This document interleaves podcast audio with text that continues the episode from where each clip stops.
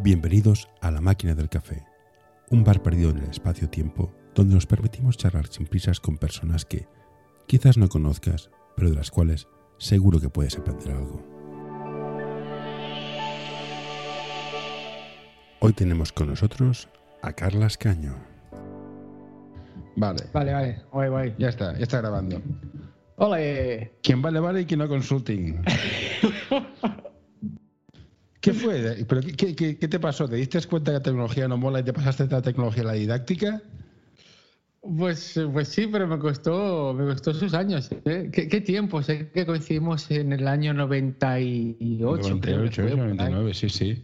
en Intercom ahí, en Cerdañol, Valle. ¿Qué tiempo? Yo estaba en consulting y os reíais de nosotros, cabrones. Bueno, nos reíamos más de Plaque, también hay que decirlo. Los de Plaque eran muy peculiares, hacían, hacían en páginas web. Es verdad. Pero bueno, mira, ahí hemos acabado todos, tú. Yo tú dando, dando clases eh, y haciendo cursos de presentástico y yo haciendo no sé qué hago para, para una red de abogados. O sea, que también vamos bien. Qué, qué bonito, o sea, haciendo no sé qué hago, es la mejor definición. ¿La tienes en tu bio de LinkedIn o, o qué? Es que tengo un problema muy serio para explicar qué es lo que hago. Y al final soy- un profesional. Tú pagas, te lo soluciono. Que queda, que- queda muy desobrado, pero Eres el señor Lobo, ¿eh? ¿Sí no? sí, sí. Porque no sabría explicarte qué hago. O sea, hago- hacemos tantas cosas y tan raras a veces, desde montar eventos a montarte una página web, una estrategia de marketing y yo qué sé. Esta semana hemos acabado de montar una semana de congresos virtuales sobre eh, derecho de IP, propiedad intelectual, eh, eh, Rixec, Rebus sic stantibus, pacta sunda servan. Dices, ¿pero qué, qué hago yo aquí? Y aquí estás, tío. Pues, pues qué bien. Eh, eh, tiene pinta de que parece que eres un, un multipotencial de mierda. Perdón, un multipotencial, que es lo mismo. No, eso que eso sería mierda. lo que se llamaba en aquella época un PVC, puto becario de los cojones. Muy bien. Oye, estos cuadros tan bonitos que tienes detrás de Capuchino, yo los tengo en punto de libro magnético. ¿Sí? Sí, son cosas de mi mujer. Mi mujer que trabajaba en Plaque, en Plaque tengo que decirlo. Ah, mira. ¿ves? Algo bueno sacaste de ahí. Yo sí, ella no, tengo que decirlo. Pero, a ver, cuéntame, ¿cómo, cómo fue el salto de ser un tecnólogo? Porque tú estás en consulting, consulting. Ayuda a mantener este podcast en anorta.com barra colaborar. Para que no lo sepan, Intercom en el 98 hacía consultoría de empresas para temas tecnológicos, que en aquella cosa era tanto como poner un píxel transparente en una página web, que era lo más. Mm, No, yo, yo algo, algo más así.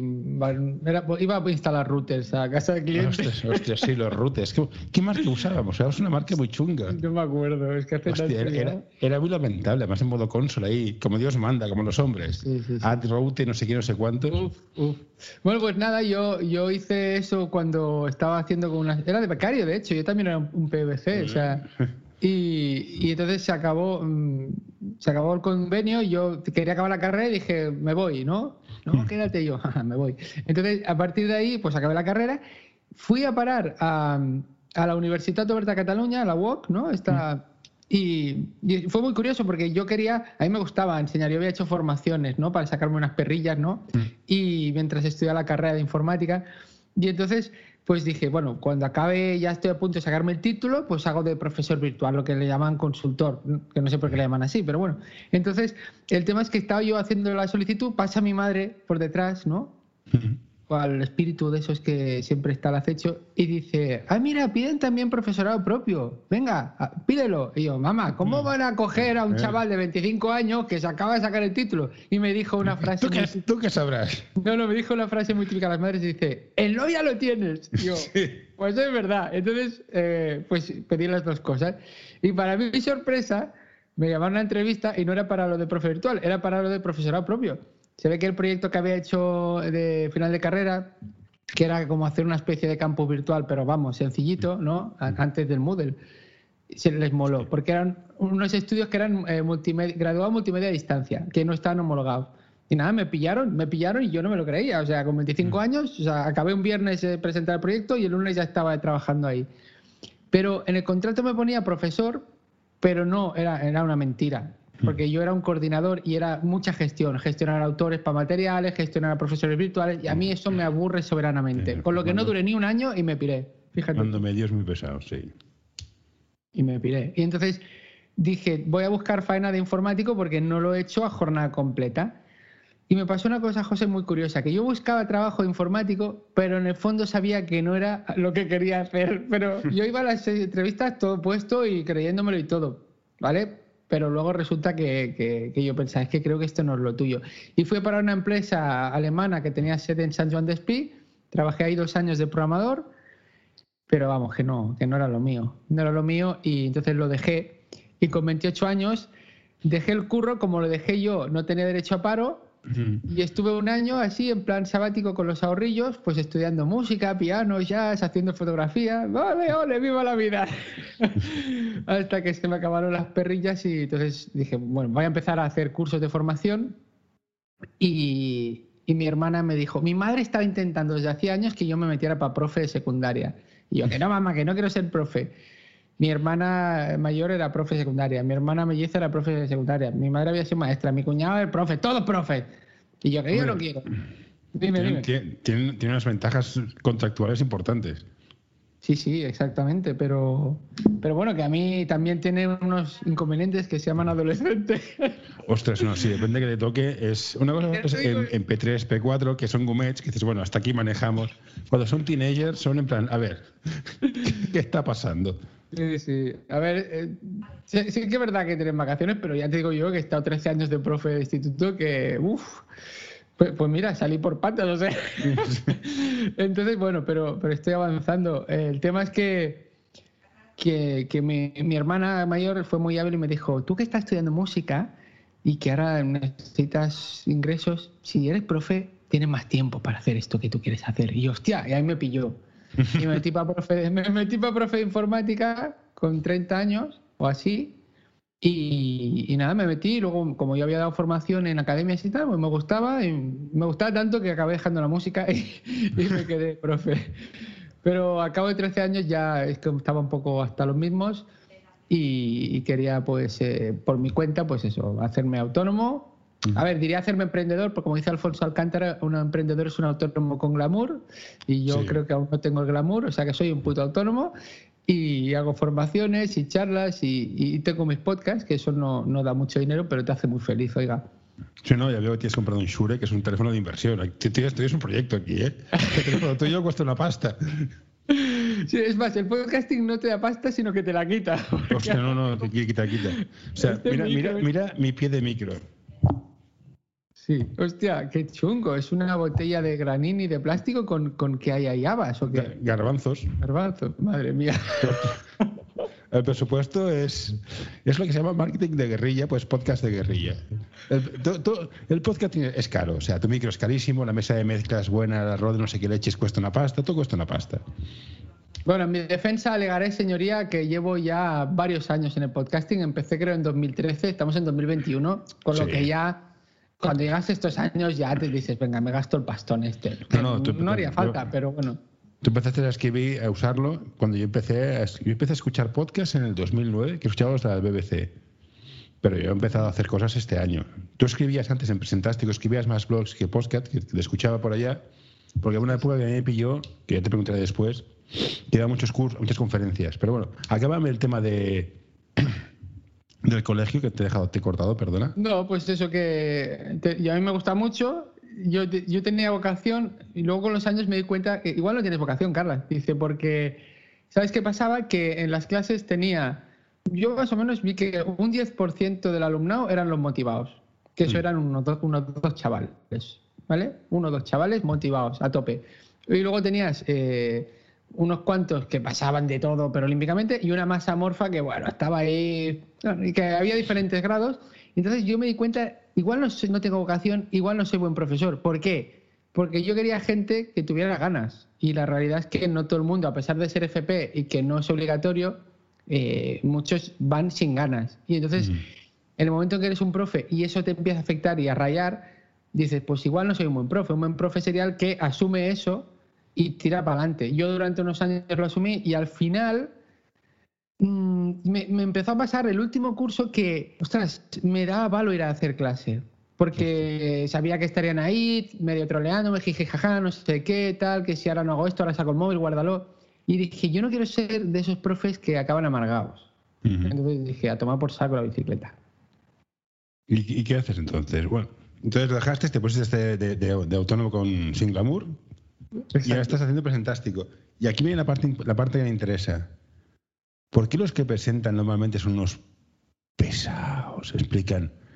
En el gráfico 3 de la página 4 vemos la evolución del mercado. Y dices, hostia, tío, me estás matando. ¿Por qué no hay un, como para ser directivo te piden un MBA? Pues, no sé, una, una, asignatura de, de, de, ser divertido, porque son un trauma. Mm. Bueno, primero porque no se lo han enseñado. O sea, fíjate tú que hemos estudiado muchas hard skills y hemos hecho primaria, secundaria, terciaria, bueno, hemos hecho universidad y tal, máster y no sé qué más, pero mm, generalmente no nos han enseñado a comunicar bien. Ahora esto se empieza a hacer un poco más. Eso por un lado. Luego, pues eh, esta gente que es así tan soporífera, yo creo que es que, no sé, quieren aparentar, hacen lo que han visto, han visto gente que hace esto y que más o menos les va bien y lo repiten, no quieren desentonar y, lo hacen. hacen esto, les va bien, les llaman porque son el director de no sé dónde, pero bueno, si eres el director de Procter Gamble, no, te garantiza que seas un buen presentador. No, claro. Pero bueno, pero al final, oye, cada vez más esto de las redes sociales y tal, incluso esas páginas de eh, puntúa un profesor que en Estados Unidos se llevan mucho más que aquí, pues igual irán saliendo cosas, puntúa un ponente, ¿sabes? Y entonces, pues igual, si el día que vea que tiene una estrella de cinco, pues igual se lo no, yo, no sé, pero claro, dime, dime.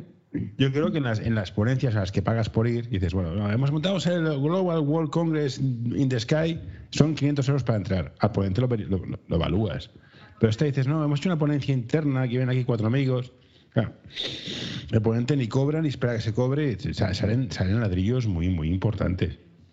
Y hay una máxima en comunicación que es, bueno, mm, conoce y adáptate a tu audiencia. O sea, yo, le, yo digo a la gente, obsesiónate por tu audiencia. Y cuando digo audiencia no es una cosa amorfa porque en cada ocasión es una audiencia específica. A sub I, pues A sub 1, A sub 14, no es lo mismo la charla esta entre colegas o compañeros que la, el evento de 500 euros.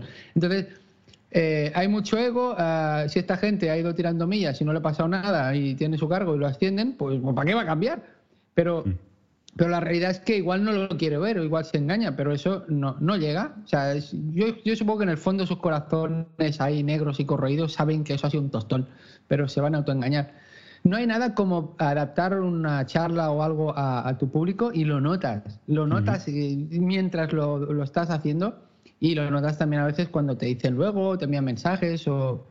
O sea, al final yo lo que digo es esto, o sufres tú preparando una comunicación en público o va a sufrir tu, audiencia. O sea, el universo es así de, cruel. Alguien tiene que sufrir. Yo prefiero sufrir yo preparando y rompiéndome el seso para que luego disfrute la gente.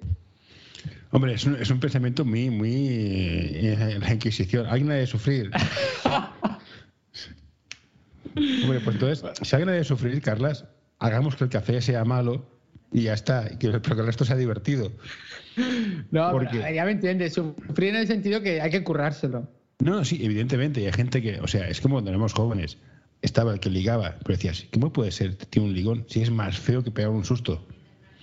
Bueno, hay gente tiene, hay gente tiene algo, o sea, ya está. Entonces, supongo que, tú harás cursos o harás técnicas de, plan de ser divertido. La típica chuminada de no piénsate que la, audiencia está desnuda. No, Entonces eso nunca lo he dicho. Es la tontería más grande del mundo. Yo, siempre, yo, nunca me he presentado porque me da vergüenza ajena. Tengo fobia social. La, sociedad hay que destruirla. Pero claro, a mí me dice este consejo. Me voy al escenario y pienso la gente desnuda. a lo mejor me puede entrar un momento de, de pasión erótico festiva y dices, no, me, puedo, levantar. Y dices, ¿y ahora qué hago sentado todo el rato? Claro, son consejos muy de mierda. ¿Qué consejos darías tú útiles de verdad?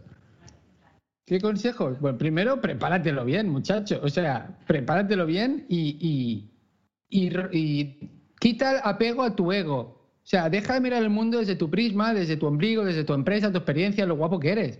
Hay que, hay que girar la cámara. O sea, fíjate que estamos en la época de los selfies. O sea, el selfie es un concepto de hace unos años. Cuando tú éramos jóvenes, ¿Cómo eran las fotos o, las fotos que hacían nuestros padres de jóvenes? ¿Cómo eran? Entonces te habías fijado que era, iban a un sitio, por ejemplo, eh, la Puerta de Alcalá. Entonces salía eh, tu madre al lado de la puerta Alcalá- de Alcalá diminuta y se veía la puerta de Alcalá, ¿sabes? O sea, y ahora es las caretos ahí haciendo morritos y, y de fondo igual se ve algo de la puerta de Alcalá. O sea, eh, pues eso hay, Bueno. que, hay, que, hay que romperlo. Es decir, no te centres en ti y esto es un error que veo, José, hoy en día y se lo voy a hacer a gente que tiene empresas, a gente que son profesionales. Lo centra todo bajo, bajo su ego.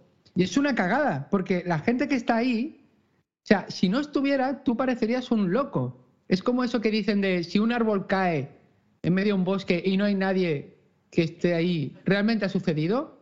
Yo tengo mi versión propia. Si tú te vas de vacaciones a Bali y no lo subes a Instagram, ¿realmente ha sucedido? Es decir, necesitas ese público. Y sin ese público, si no te entiendes, si no lo inspiras, si no aprende, tú por muy experto que seas, no, no, no pintas nada ahí. Bueno, yo soy más de teoría. A mí me da igual lo que me expliques, si es tu ego, si es mira qué vacaciones tengo. Yo no soporto es que me aburras. O sea, no soporto. O sea, mi tiempo para mí es muy caro. O sea, lo valoro mucho. Vengo aquí una hora. No me amargues la vida, tío. O sea, diviérteme.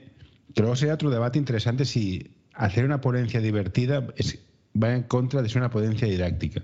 No. Puede ser una discusión. No, no, no. Puede ser No, no, una que va, que discusión. va. Es que, mira, estoy dando cursos, estoy grabando vídeos para cursos, vídeos, cursos asíncronos, yo creo los vídeos, la gente los mira, luego les doy un soporte así por email y tal. Y una cosa que me dicen, que a feo que lo diga yo, pero una cosa que dicen cuando acaba el curso, eh, tus vídeos son, dos, dos adjetivos que dicen son didácticos y divertidos, o sea, no es incompatible.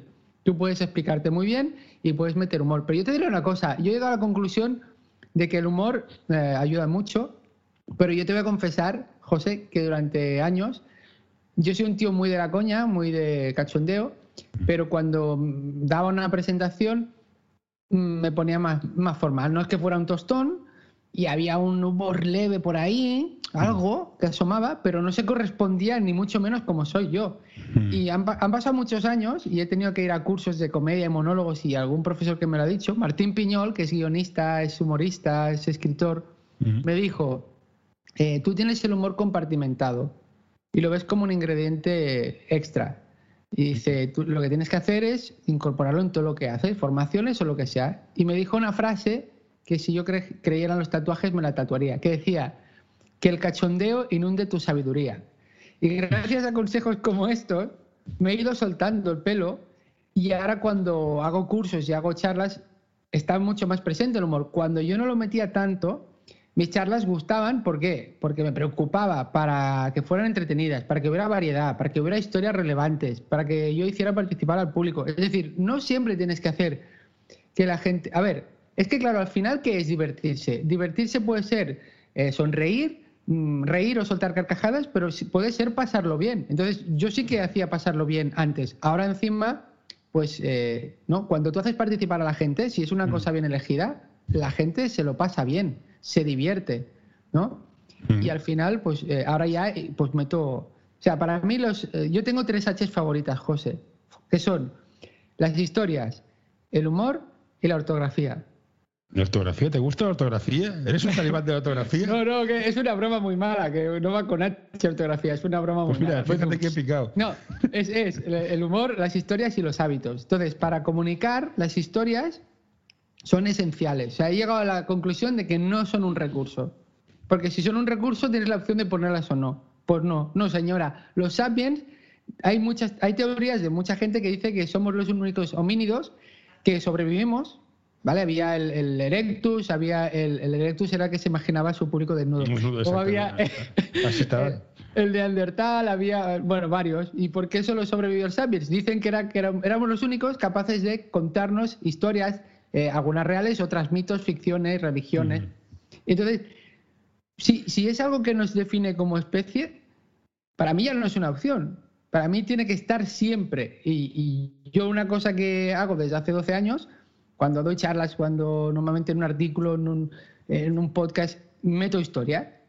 Y, y entonces la gente le gusta porque meto historias y procuro que sean relevantes. Y eso es una de las cosas que yo voy así, como si fuera del Evangelio, contad historias, no sé qué, ¿sabes? Y luego ahora también con lo del humor estoy muy también eh, últimamente, porque el humor también es un, un elemento que, a la gente le gusta cada vez más, claro. No, no, estoy, estoy de acuerdo contigo. Una serie de arquetipos de historias, de chico conoce chica, pues el poderoso, el débil, el héroe, el underdog. Hay un, una serie de, arquetipos de historias que funcionan muy bien, depende de qué quieras comunicar. Y siempre ha funcionado, todo son miniatura de la literatura. Al final son 20, 30 tipos como más de, historias que funcionan todas. Otra cosa tengas gracia, ¿no? Es como los chistes, hay chistes que funcionan y tíos que no funcionan, que habría que matarlos directamente, pero no te dejan porque es ilegal, no sé por qué leí, pero bueno. Sí, Pero, no, pero esto que, has dicho que- de los arquetipos está bien, pero yo siempre le digo a la gente que empiece eh, incorporando historias desde ya, minuto cero, ¿vale?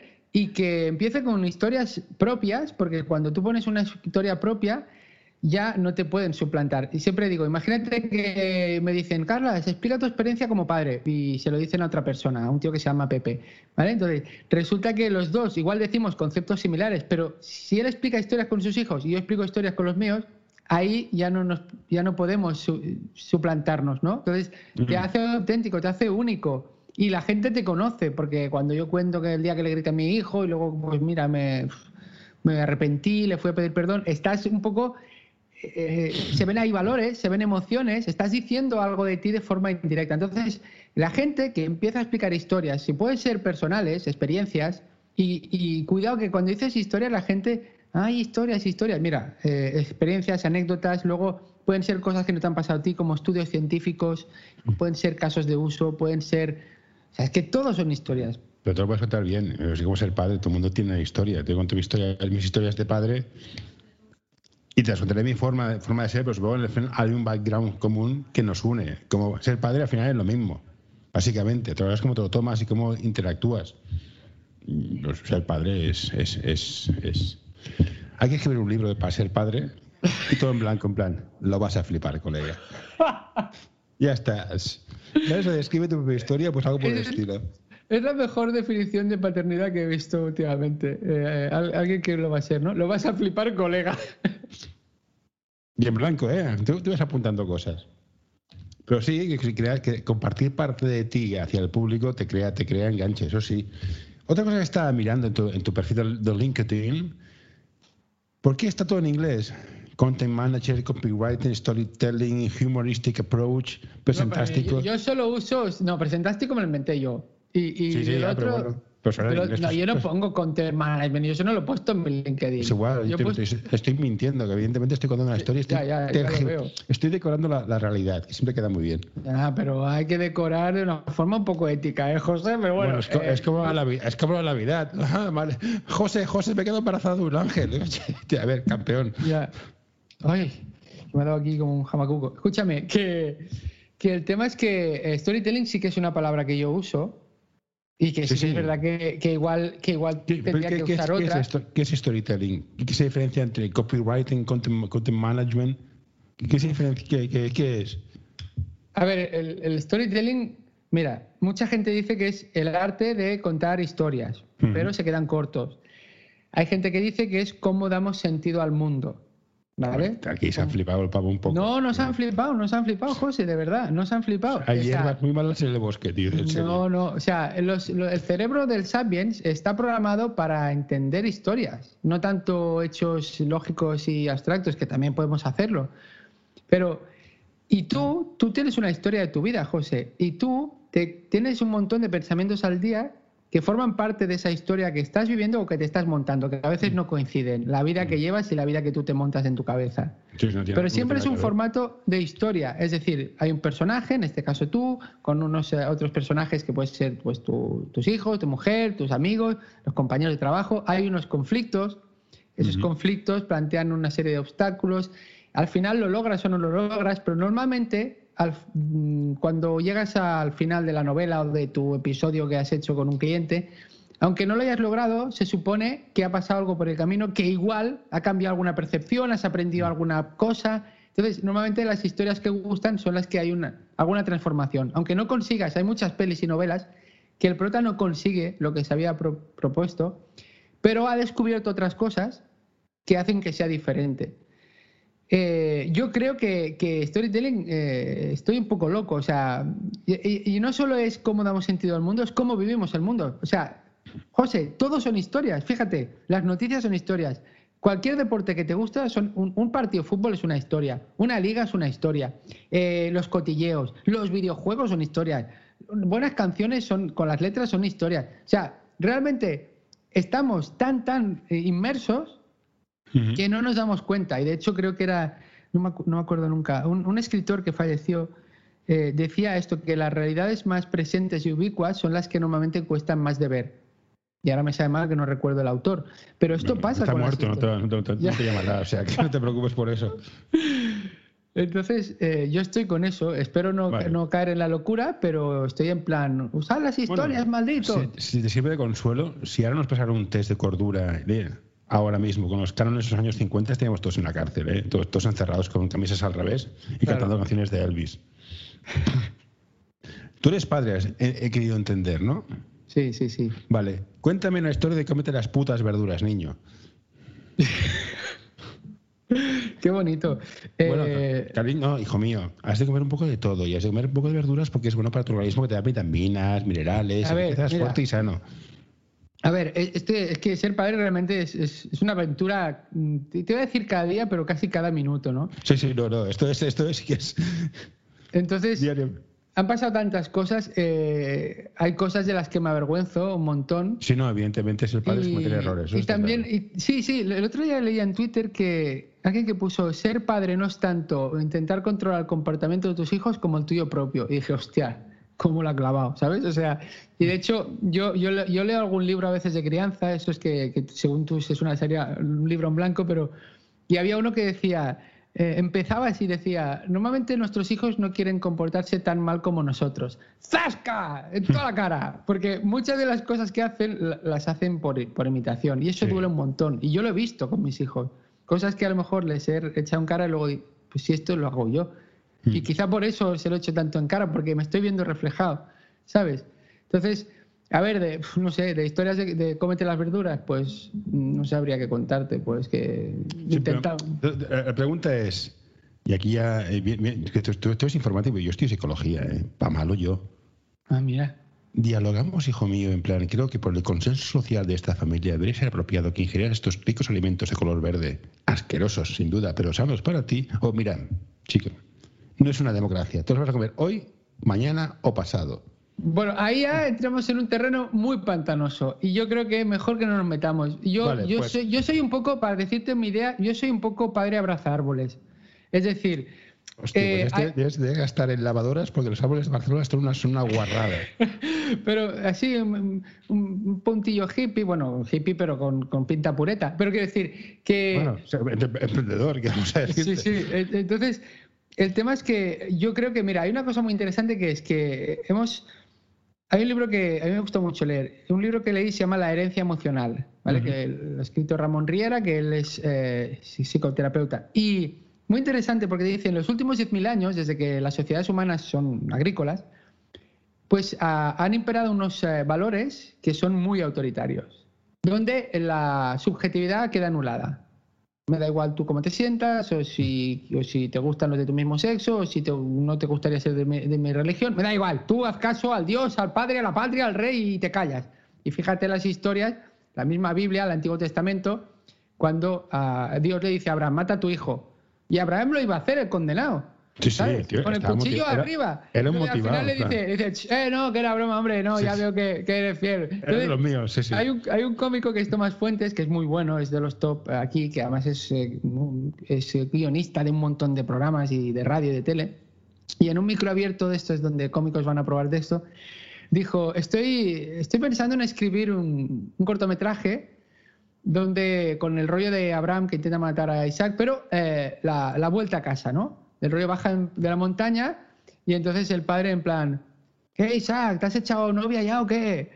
Y el hijo te puteado, papá, que me ibas a matar. No, hombre, no, que no, era de broma, pero que, estaba el cuchillo en alto, ¿no? Eh, Esto mismo, es- este, esta broma que hizo Tomás Fuentes, eh, hace unos años, unas décadas, era impensable. Es decir, nadie, o sea, recibíamos esta historia y, y era una historia de, de- de autoridad ciega, o sea, obediencia ciega. Sí, pero yo aquí sí noto el rollo. Yo te compro que hemos pasado de yo soy Dios y me haces caso a abrirnos, a hacer, a hacer broma, a, a tolerar más cosas y hemos vuelto, y esto es que me, me preocupa en serio, es ha hecho bromas sobre los gays, ha hecho bromas sobre los negros, ha hecho bromas sobre los blancos. Y hemos, hemos perdido, el humor está, está en retroceso Ah, espera, muy si, quieres, seriamente. si quieres, luego abrimos, abrimos ese melón, pero déjame acabar. Eh, el- el- lo que te decía. Entonces, hay valores autoritarios que han imperado los últimos 10.000 años y luego unos valores de emancipación, según este autor Ramón Riera, donde se respeta la subjetividad de las personas y, y donde. Entonces, en- en nosotros estamos un poco en ese impasse. Hay gente como tú y como yo. eh, igual no mamamos tanta autoridad como nuestros padres cuando eran pequeños, pero había cosas. Y entonces, a mí me pasa que a veces soy un poco Dr. Jekyll, Mr. Hyde. Es decir, ah, cariño, padre de árboles, pero luego ¡ah! y me salgo ahí a gritar y bueno, y soy chungo. ¿no? Me salen esos ramalazos.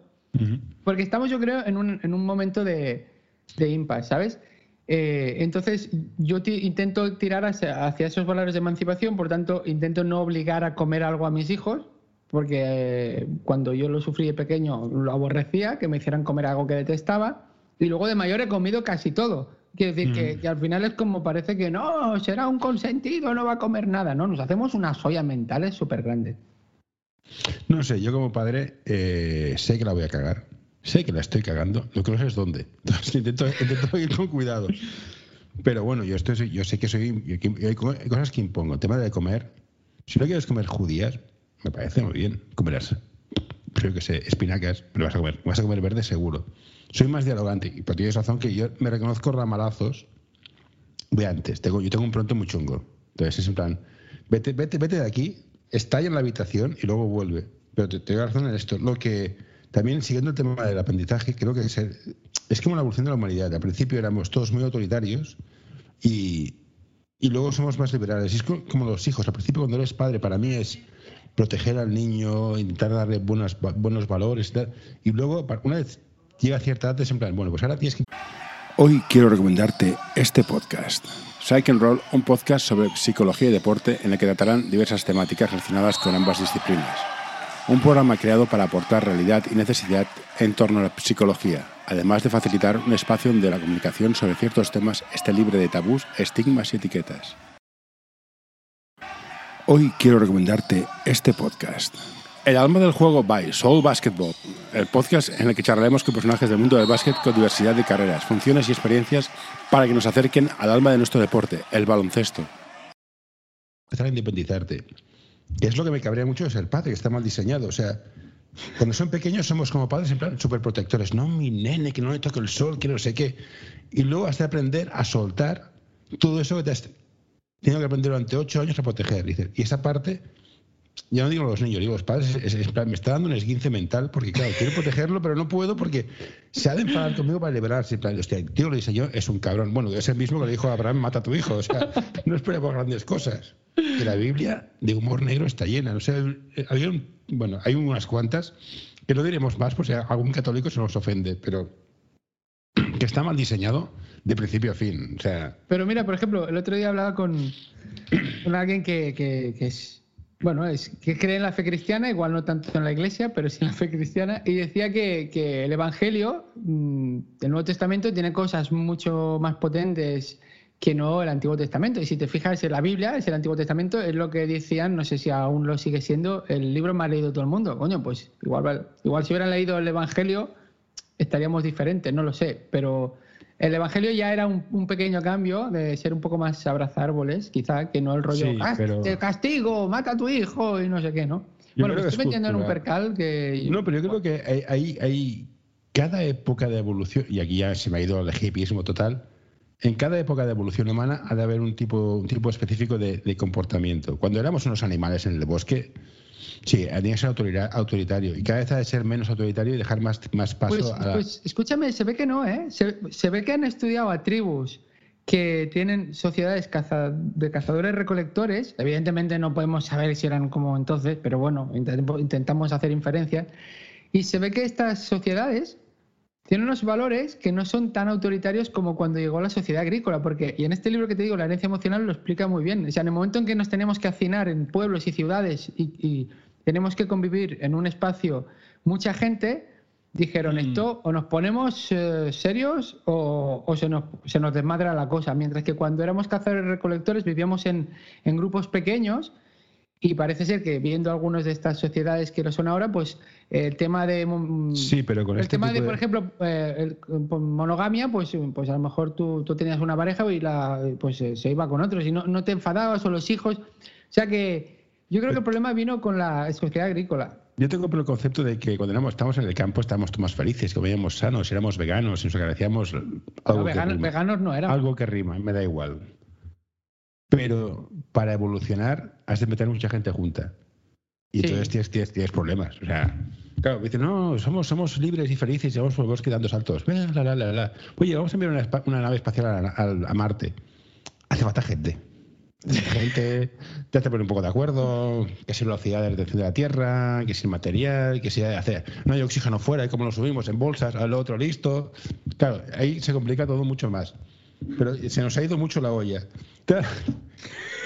Mucho, mucho. Oye, ya que eres presentástico, el pitch elevator, ¿cómo, ¿cómo hacemos uno que sea molón? En plan, hey, nena, inversor, ¿qué tal?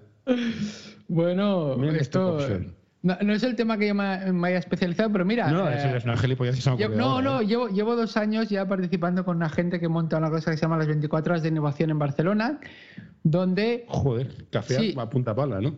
¿Cómo? Café a punta pala, 24 horas despierto. hombre, ya te digo, ya te digo. Y, y bueno, pues el tema es que esto lo hacen estudiantes de formación profesional.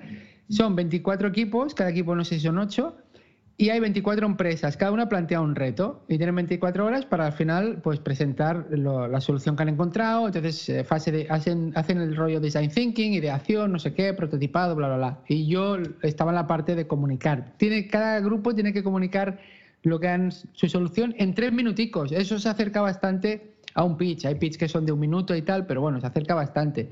Entonces yo, yo lo que les sugería era el esquema clásico de problema, eh, solución, beneficios, ¿no? Sí. Porque tampoco con el tiempo que tenía para explicarles, No, entonces no hay mucho más. pues eso, eh, pues, ese, eh, pues hoy en día, pues qué pasa con, yo qué sé, pues lo- los de los de Airbnb, ¿no? Pues debían decir algo así como, pues hoy en día, pues eso, cuando te vas a otro sitio o, o- o reservas con antelación o siempre lo mismo y tal y no, joder, con lo bien que estaría bien gente que tiene una habitación libre en casa, no sé qué, que se podría, ¿no? Pues oye, y a partir de aquí, pues lo ideal sería, pues precisamente eh, con una aplicación que la gente que quiera ofrezca su, su habitación o si no, incluso si tiene segunda residencia, ostras, se saca un dinerico y no sé qué, y así con los beneficios, ta, ta, ta, ta, ta.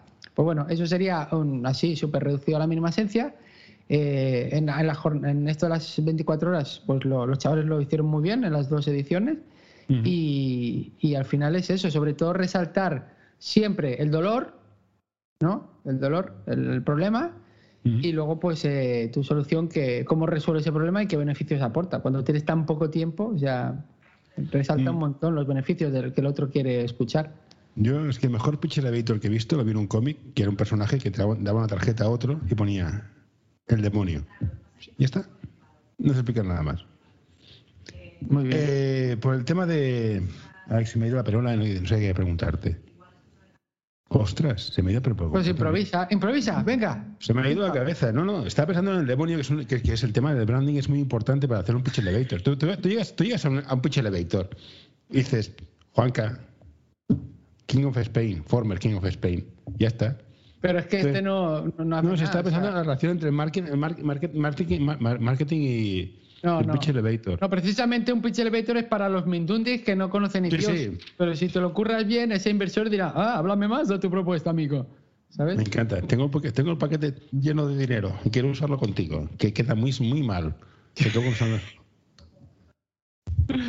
Pero eh, el tema del pitch, eh, es que hay que saber vender- hay que saberse vender. Una de las cosas que he aprendido cuando me empecé a hacer, eh, me, me tocó montarme una empresa, hacerme independiente y sí, la de tu futuro, hijo mío, fue que hay que saber vender. Entonces, eh, el comunicar, comunicar es fundamental y comunicar y escuchar es muy importante.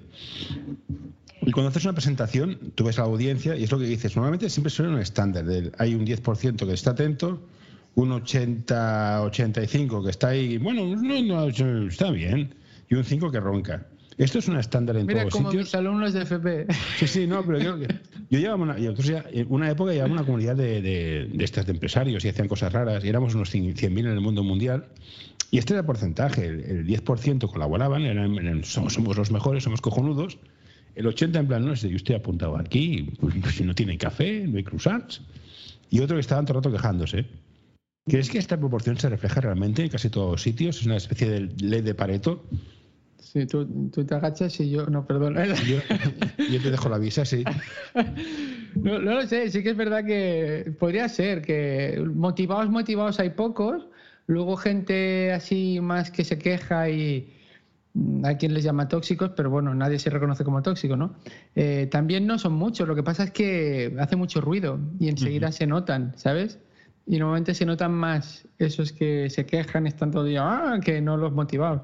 Po- Podría ser. La idea es que tú, según cómo te lo curras, eh, en esa charla que das o en esa formación, puedes mover esa especie de campana de Gauss, supongo, eh, la puedes mover, achatar más o...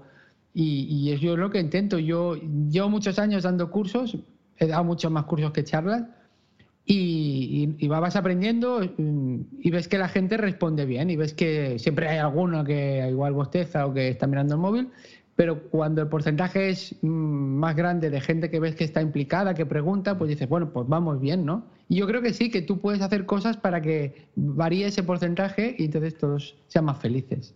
¿Y hay alguna manera de, aparte de meter droga en el colacao para que sean felices, de evitar los haters en, una, en una presentación en un curso? En plan, o que sea gratis o que sea de pago, que la el, el ratio precio-calidad obtenido, beneficio. ¿Hay algún truco para empezar a filtrar de, an- de- de antemano? ¿O es en plan, aquí van a haber cinco hijos de puta? Sí o sí, asúmelo.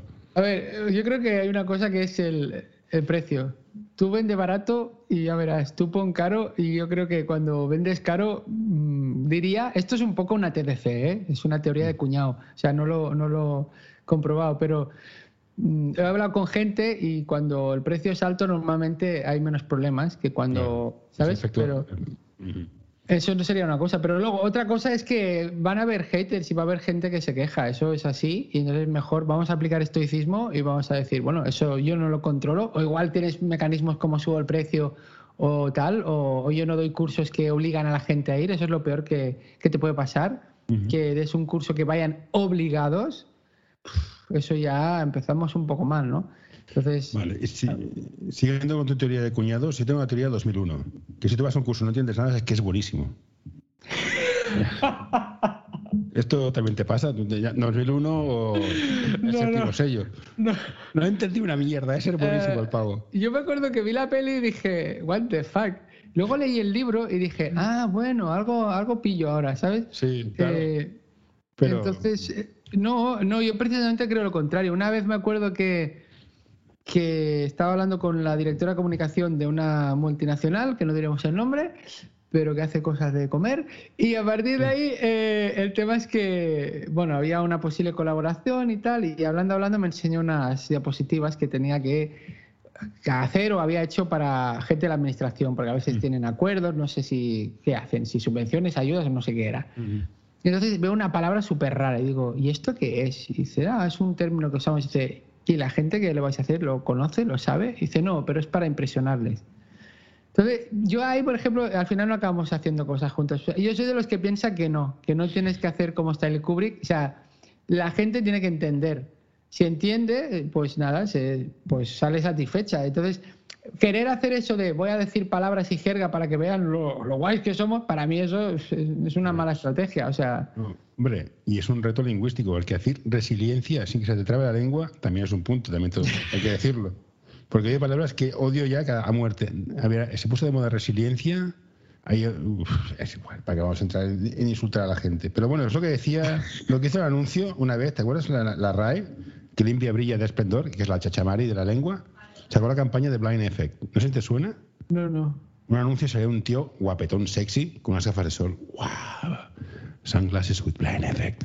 Pídelas ya. Salió una tía jamona, en plan, te pondría boca abajo con rollo jamón, también con las gafas. Blind effect. Pero tú sabes lo que significa blind effect, ¿no? Efecto ciego, o sea, que no ves nada. ¿o qué? Pues sí, ya, pero la gente se las compraba porque, porque eran chulas. O sea, que hay un punto de snobismo, de en plan, no entiendo lo que es, pero parece molón y me lo compro. Y funcionó. Pero, pero el tema es, esa gente que se lo compró, luego cómo se sintió. Es decir, Gilipollas. Sí, claro, pero no, eh, no no, ah, amigo, es que el tema está luego van a repetir. Pero la gente contigo. miente, Carlas. O sea, la gente ¿No? miente. No, no, yo no veo Mira, Sálvame. mira, Lo- yo no voy a yo- decir- yo veo documentales. A ver, tú ves la- los ratings, los documentales se comen un torrao. O sea, la puta rana que salta en los nenúfares no lo ven ni Dios. ¿Ven? No, pero, eso, eso cuidado, al porque eso sí es lo típico que es lo que la gente quiere y. No es lo que no quiere ser. No, es lo mismo. no siempre es así. El otro día me contaba un padre del cole que en el intermedio metieron una especie de documental, es que no me acuerdo cómo iba. Algo que en principio, en la hora esa de audiencia, la gente no querría y tuvieron un pico de audiencia. Entonces fueron a los de la cadena y dijeron: Mira, vosotros decís que quieren salvar y no sé qué. Hemos metido esto y hemos, y hemos subido la audiencia. Es decir, esto es muy perverso, porque al final, no, no, la gente quiere sálvame y quiere esto. Bueno, si tú le das esto, te va a pedir esto. No, yo, yo, yo no digo que quieran, yo digo que ven. El, el querer es, es un cambio de la voluntad Al que yo no es, eh, pues, ¿qué es lo que hay? ¿No? Es como cuando comes en casa, pues si tienes eh, galletas Oreo y cosas de estas, pues vas a acabar comiéndolas. Si no las compras, pues no estás, no las comes. O sea, es tan tonto como eso. Sí, bueno, pero tú me pones galletas Oreo y te pones jamón serrano, y ya te digo yo lo que voy a comer. Vale, vale. Este es el ejemplo, la respuesta Sí, es esta. claro. En fin. Bueno, va- vamos a, vamos a hacer un poco de marketing, product placement. ¿qué- qué- qué- cómo te pueden contactar? ¿Para qué puede ser? ¿Para, para qué tú eres útil en la sociedad? Y que dicho así suena como muy ofensivo, perdona la, brus- la brusquedad, pero... ¿Yo para qué soy útil? Pues para entretener a la gente, no, para, para enseñar a la gente. pa- yo tengo un lema, yo me flipo mucho, no sé si lo has notado, pero yo cuando tengo que dar un curso o una charla o como ahora que estoy grabando vídeos para un curso, eh, me, hago, me hablo co- conmigo mismo y digo, venga, Carlas. Y entonces mi lema me da un poco vergüenza, pero es, es algo así como decir, venga, va, que vas a compartir, a divertir y a inspirar. Es muy flipado, pero a mí me condiciona de forma positiva. Y eh, yo voy a eso, voy a compartir lo que he aprendido y voy a intentar que la gente se entretenga y que a ver si les, les ayuda a, a hacer cambios en su vida, por pequeñitos que sean. Y bueno, voy viendo por el feedback que una parte de la gente lo, lo hace, por lo que te dice luego. Oye, pues mira, pues fantástico, ¿no? Entonces, yo me dedico a eso, a formar, a divulgar y, y entonces, Pero pues, ahora te pregunto en serio, si soy una empresa seria, soy McKinsey, quiero dar un curso y creo que tú eres la persona adecuada porque tienes conocimientos, visto tu background, das cursos on demand o tienes un, paque- un paquete cerrado de estos son mis temas y no me los toca a pues, nadie. pues mira, hasta ahora yo era muy on demand, ¿sabes? Y, y, pf, tengo, tengo varias charlas de varios temas y luego cursos y a veces hago cursos a medida. Y esto está muy bien para alguien que, que es disperso de mierda, perdón, multipotencial, ¿no? Mm. Y que tiene muchas inquietudes, pero llega un momento que dices, hostia, tío, mm, siempre estamos reventando la rueda. Y ahora Mm. estoy ya... ah, bueno, es- es- estoy diciendo ahora, pero fíjate que estoy creando dos cursos nuevos y tengo que crear otro curso nuevo en septiembre. Pero me dije, Carlas, el año que viene no propongas cursos nuevos a nadie. Eh, utiliza los que tienes, porque además me ha pasado cursos que me han pedido muchas veces, que cuando los vas dando tantas veces, o sea, al final los pules a un nivel, eh, dices, esto lo quito, esto lo amplío, luego al ni- a nivel de humor, por ejemplo, ya las bromas que improvisas las pasas como ya ahí planificadas, entonces te sale el curso ya con la punta del rabo, con perdón de la expresión. Entonces, Sí. eso también es bonito. Hay gente que da un- una charla y esa charla la lleva dando años y la, y la llega... Es interesante hacer ese proceso iterativo de ir puliendo. Y claro, si lo haces bien, esa charla al final es magnífica. Entonces, yo, yo puedo proponer varios temas de comunicación eficaz, incluso ahora estoy dando temas de desarrollo personal. He dado cosas de competencias digitales porque, claro, soy informático y tal. Y ahora estoy como lo de las competencias digitales, estoy ya mm, quitándomelo de encima y centrándome en la comunicación y desarrollo personal. Y ya tengo unos cuantos cursos que, que puedo dar eh, durante unos cuantos años, pulirlos y luego depende del tiempo que te dan, pues eh, puedo profundizar más. Ahora, la- las empresas lo que les diría es que siempre, no, no, te piden pocas horas, no sé qué, porque todo el mundo va de culo. Pues es una lástima porque no puedes profundizar en cosas y he tenido la suerte de un curso que era de 30 horas, que hoy en día era como, oh, Dios mío. Y, ostras, he podido profundizar y explicar unas cosas que, que normalmente, y que, y que son súper prácticas, ¿eh? de storytelling, por ejemplo, y que, y que normalmente no, no, no pueden, porque si te dicen 8 horas, pues tú, pues 8 horas, pues que es lo básico, pim, pam, ¿sabes? Toma Ujú. casito. Pero bueno, Te, te pueden contactar para hacer este tipo de cursos, mira, está bien, ¿no? Que eso es bueno. ¿Y qué le dirías al típico? Porque tú cuando vas a empresas siempre hay el típico que dice, pero esto es muy caro. ¿Tú qué crees? ¿Que es mejor formar y que se vayan o no formar y que se queden? ¿Formar y que se vayan o no formar y que se queden? No Sí, imagínate, el tío es muy bueno, te pago tres cursos de certificación comunicativa, hipismo en Dier y las manzanas crudas en, en, en Tartatatén y que te vayas a- con, con el Fran Adrià o que no te forme y solo sepa hacer bocatas de chopet y te quedes en la empresa. Te estoy dando la respuesta ya en la pregunta. ¿eh? También soy Sí, un claro, es entrevistador que- de mierda, pero bueno. No, y es que al final es eso. eh, No, te, te, te o sea, más caro es. ¿Tú no crees for- que a día- yo creo que más caro es no formar a la gente. Te, o te sea, hago una pregunta más seria. ¿Crees que a día de hoy, con, la, con, lo, con lo que evoluciona la sociedad, los conocimientos, la tecnología, es factible acabar una carrera y quedarse ahí? ¿O la formación continua es una obligación moral y personal de cada uno? Y, hombre, el lifelong learning, este famoso. No sé si era Goya, que estaba en el hecho de, mu- de- de muerte, y no sé si estaba leyendo a alguien, le dice, ¿qué hace? Dice, aún aprendo. Eso, eso, eso es un señor, cago en la mar. Joder, yo sigo yo digo, ¿qué haces una siesta, cabrón? Un sudoku. No, pero escúchame. eh, o sea, No hay hay que aprender siempre, y más en esta sociedad de ahora, que si es que, claro que sí. O sea, la- la- es un error pensar que se acababa el, el aprendizaje eh, cuando acababan los estudios. Porque es mentira podrida, porque tú, aunque no aprendieras nada formal, tú aprendes continuamente. Vas aprendiendo a relacionarte diferente. Bueno. eh, Sí, sí. Pero tú y yo, si estamos, tuviéramos que trabajar con los conocimientos que teníamos cuando salimos de la carrera, estaríamos en el paro. Eso estoy convencido.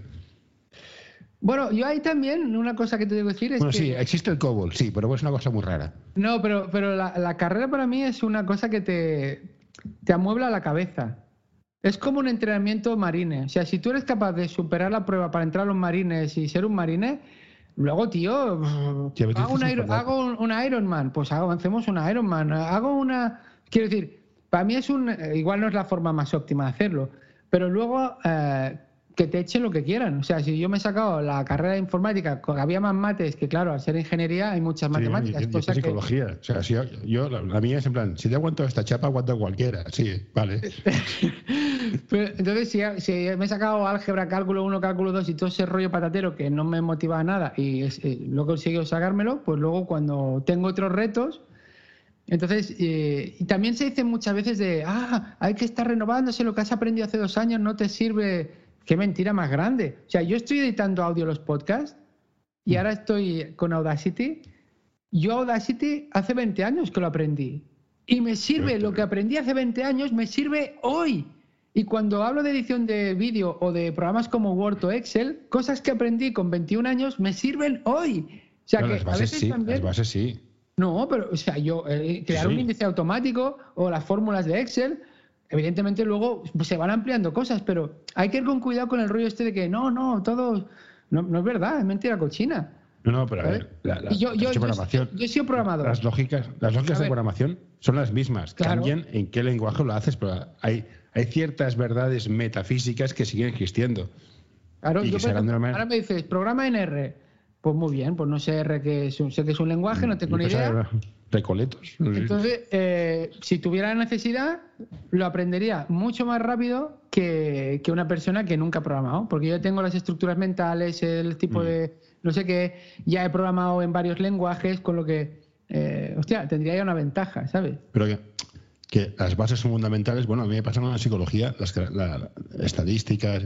Bueno, las bases te sirven para algo. Y es lo que dices tú. Yo aprendí a programar en C. Joder, la base está en casi todos los lenguajes. Sí, siempre, la base siempre está, pero que has de adaptarte a cosas que vienen. Por ejemplo, tú esti- estamos haciendo podcast los dos, y tú haces cursos y hago, y hago, y hago, y hago de todo, todo lo que no sea ilegal, lo hago. O sea, que hay que aprender y, y- formarse siempre, que luego es, un- es una necesidad. Pero es y siempre que- hay unas bases. Esto de, eh, a mí que me gusta la cocina, y te interrumpo porque soy el presentador Sí, del sí, programa. interrumpe. Es, no, la cocina molecular, la madre te parió. Al final, si no sabes las bases, no sabes freír, pochar y hacer caldo y desglasar, no haces una, no haces una croqueta líquida ni de coña, Claro. que es lo que dices tú.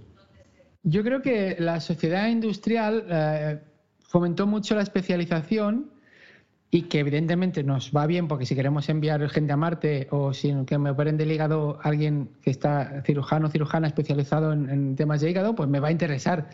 pero que cuando éramos cazadores recolectores éramos generalistas y nos apañábamos con mil retos diarios que seguramente hasta que te morías eh, ibas aprendiendo, a veces por las malas se ha, mu- se ha muerto mi compañero que se ha comido ese- esa seta de color lila, no comer seta lila, ¿sabes?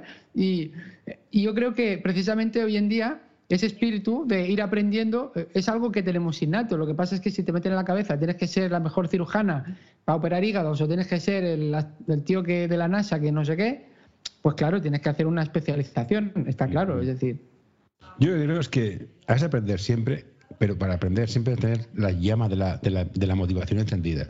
Entonces te puede llevar a sitios distintos. Tú, eso, yo, estoy- yo empecé estudiando una carrera y estoy haciendo otra cosa porque me interesan cosas distintas. Que no es bueno para ser el mejor en el área esta de lo que sea, pero bueno, mm, me interesan otras cosas. Oye, ¿qué vamos a hacer tú? Por cierto, una cosa que yo estoy empezando a hacer y que me da mucha rabia es eh, cierto intrusismo profesional. Ah, jaja. Porque yo, por ejemplo, como informático, los, los de Telecos muchas veces han acabado siendo informáticos. ¿sí o Sí. no? Y yo pensaba, joder, tanto que. Porque además era como que Telecos es más.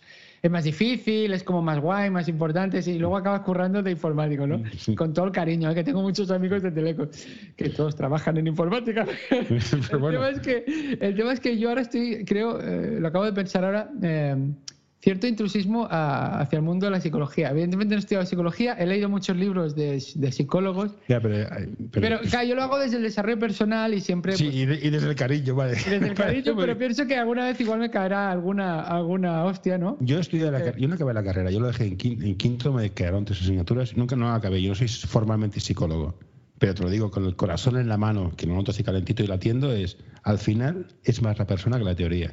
Si eres un tío con ese algo especial, eres un psicólogo de puta madre, si no eres un tío que aplica modelos. Punto. Y todos hacemos intrusismo. Yo hace dos días entrevisté a un periodista. Te estoy robando. Y aparte, peor, porque yo, yo no gano dinero con esto, lo hago porque me hago unas risas. Claro. Pero todos estamos haciendo intrusismo. Entonces, el mejor será el mejor. Joder, el, el Ibai Llanos. ¿Qué carrera tiene? De aquí la nevera, la nevera al sitio. Ya está. Pero el tío es una puta máquina comunicando. Pues te gusta bien, si no, pues resígnate. Otra Es cosa que- es que dijeras, no, es que el cirujano me gustaría que tuviera un título o algo. Vale, sí, pero hay otras cosas que no. Claro, es que mira, aquí volviendo al tema de, de la comunicación, o sea, hay gente que comunica muy bien, como Ibai o quien sea, y, una vez hice uno- un- unos cuadrantes, los cuadrantes nos gustan mucho a los informáticos, Sí, entonces cuadrados, sí. eh, era como, o sea, gente que, como conocimientos y eh, capacidad de comunicación. Entonces, los que no tienen conocimientos y no saben comunicar, bueno, unos losers total, losers, ¿vale? Los que tienen muchos conocimientos pero poca capacidad de, de comunicar, pues son unos plastas. Unos plastas y pues esto, gente que har- ca- cargos directivos o catedráticos que saben mucho pero de lo suyo, pero tal. Luego tienes los que saben comunicar muy bien y que saben conocimientos muy bien, los cracks, Ujú. Y luego tienes los que conocimientos así pichi pichi o mal, pero comunican muy bien, que son los vendehumos. Entonces, al final, la capacidad de comunicar bien puede, como has dicho tú, puede hacer pensar que alguien es mejor en lo suyo de lo que realmente es, ¿no? Sí. Y ahí hay que ir con cuidado, hay que ir con cuidado. Y yo pero espero no acabar en este cuadrante, ¿eh? Hicimos, Porque- hace, hace como 20 años, bueno, hace 15 años tuvimos un, un- un- un intercambio de tweets de sí, no, qué guay, sobre quién forma al formador, quién valida que el formador, que comunica bien, forma bien. Eso es, es otra historia. Bueno, yo te lo digo, las encuestas. No, no, no, no, no, no, no. No, no, no cuela. Pues tú vas a hacer una, una clase que la gente le encante, se lo pase bien. Mira, me acuerdo que hice un, hice un MBA, porque, porque las siglas me molan. MBA, LSD, todas estas Bueno, cosas me tú, encantan. tú venías del MBC y ahora el MBA, ¿no? Exactamente. Y te acuerdo, te acuerdo que el tío del Altrack de recursos humanos era un puto genio, no pasaba teta. Ahora, no aprendimos nada. Bueno, pues era un poco Sí, pero vendehumos. me- un poco me- me- vendehumos. me- pero me di cuenta después. Cuando dices, Ya. ¿y ahora qué hago? Claro, yo lo punteé muy bien. O sea, ¿quién valora quién valida al formador? Estoy de acuerdo que hemos de preguntar al tío que ha pagado la pasta. Pero debe haber alguien más que valide. Sí. Que no es tan sencillo, no es tan Bueno, a ver, sí, eso es muy interesante, pero ahí habríamos un melón que no tenemos tiempo. El tema de la No, no, no. formación, en la formación es, hay varias formas de, de evaluar eh, el aprendizaje de la gente, ¿no? Una es la, la típica de satisfacción, te ha gustado si no valora. Sí, Luego es el, esto, el eh, eh. aprendizaje. El aprendizaje es pongo actividades que pueden ser desde cuestionarios a trabajos prácticos y entonces los evalúo y veo si realmente eh, cómo están y eso lo puedo luego enseñar a quien me lo pida. Luego está la transferencia, que es que, que lo que han aprendido lo apliquen en su lugar de trabajo. Esto me lo han pedido alguna vez, con lo que entonces tienen que, yo les hago el curso, les dejo un tiempo para que eh, busquen cómo aplicar lo que han aprendido en su trabajo con un reto de su trabajo. Luego me lo envían y yo pues digo, vale. Y luego está el impacto, que ya es la leche, que ya ni me acuerdo, que es como... Pero, pero, pero claro, no- con el día a día la gente va a piñón y no hace estas cosas. ¿ah? Normalmente hace satisfacción y como mucho igual aprendizaje pues con un cuestionario Sí, o cosas así. Pero esto me cree que funciona cuando la- la industria del sexo lo utilice. ¿Qué dices? Tú vas a una señora de, de- de profesión antigua y que te haga una encuesta. ¿Has, has disfrutado? Sí, no. Cuando esta industria lo utilice, me creeré que funciona. Pero, pero ¿por qué me mezclas esto con la formación? O sea, no, no... No, por las, por las encuestas en sí mismo. O sea, las encuestas No, de pero- satisfacción son muy. Son muy. Bueno, mira, a mí me gusta mucho cuando hago formación es una cosa que aprendí cuando era profe de, de secundaria, que es el aprendizaje basado en proyectos. Eso que me es- gusta. Eso que es, que es que tienen que hacer un proyecto que en mi caso eh, acostumbra a ser una presentación en grupo. Porque el, AB el ABP, ¿no? que es eh, normalmente trabajar en grupo, se reparten unos roles principales, entonces a partir de ahí pues se, hace un servicio o producto que normalmente lo ideal es que vean otras personas. Entonces en mi caso la presentación sería el servicio, supongo, que ven los demás compañeros y que entonces todo lo que aprenden es para hacer eso, con lo que todo tiene un Mm. sentido. Tiene un sentido. No voy a hacer un cuestionario que igual luego me Pero, a- a- pero aquí está claro. Pero bueno, ese melón, dejémoslo ahí. Se está, se está, se está moviendo inquieto, dejemos, no lo abramos. Vamos a hacer la típica cosa que dices, bueno, ha sido muy interesante, estupendo, llevamos una hora y tengo que hacer una fricando con mis hijos. Eh, que te contacte en presentástico.com y en tus podcasts. Sí, sí, en- en- tengo un formulario de contacto que me llega spam básicamente. Sí, y, bueno, eso es no, todo informáticos que programan robots. no, a veces, a veces me llegan mensajes de gente muy bonitos y eso me, me llena de orgullo y satisfacción. Si te gusta este episodio, por favor, deja un comentario o compártelo con tus amigos. Ya sé que es una pesadez y todos lo pedimos, pero ayuda bastante. Pues nada, en LinkedIn también estoy, en Twitter, arroba presentástico, sí, hombre, sí. En TikTok también he visto que haces cosas. de- has, has hecho críticas de TikTok. No te, no te veo en TikTok, pero has hecho alguna. Pues es que he sacado un episodio eh, ayer que se llama TikTok para todos, que para romper esos mitos de que solo son para jovencitos bailando. Y hay gente de nuestra edad, hay gente que es fisioterapeuta, que es abogado, que es médico. Sí, que- y hay gente que, está- es runner. Sí, sí, No, porque eh, está usando TikTok y, y le está yendo muy bien, porque se ve que es una red que, que puedes crecer, que viraliza mucho más fácilmente que con Instagram y Somos otras cosas. 7 billones de personas. Hay gente pató. Hay gente pató. Fantástico. Bueno, yo he hecho esta entrevista, os la recomiendo, y, y yo igual pruebo un tiempo crear contenido sobre lo mío en TikTok, a ver cómo me va, pero aún no lo sé, aún no lo sé. Dentro de un año te preguntaré a ver qué tal. Uno habrá salido otra. ¿sabes? Pero bueno, en todo caso, vamos a hacer lo que peor se me da, que es despedirme. Ha sido un placer, un, un- un orgullo sentimental. Compañeros de Intercom, qué tiempos aquellos. Y estoy de acuerdo básicamente con, con casi todo lo que dices, porque si dijera todo sería, sería muy falso, pero casi todo lo que dices de presentar, interactuar, animar, divertir y formar es fundamental. Y que quiera conectarte, pues en presentástico.principal. Hola, me llamo José soy disléxico. en presentástico.com. Exactamente, pues mira, es un placer para ti, para mí, ¿no? Yo me lo he pasado muy mal, estoy ya cansado de grabar podcasting. es- es mi y- media. Y estoy harto y no sé, no, no me llames nunca más. No, no, es que era para acabar diferente, pero, pero que me lo No, he pasado a- muy bien. pasa- Pásate a Twitch, haz directos, que es lo que No, se lleva ahora. uy, quita, quita los directos. No, la- a mí me gusta mucho el podcasting. Yo, Sí, sí, sí, uf, que sirve me de radio. Sí, Sí, sí, estamos de acuerdo. Pues bueno, nada. campeón. Muchas gracias. Venga, Un abrazo. Hasta luego. No, no, don't you touch that. No, don't you pull that plug. No, hey, hey, nurse, nurse. All right, I'm done.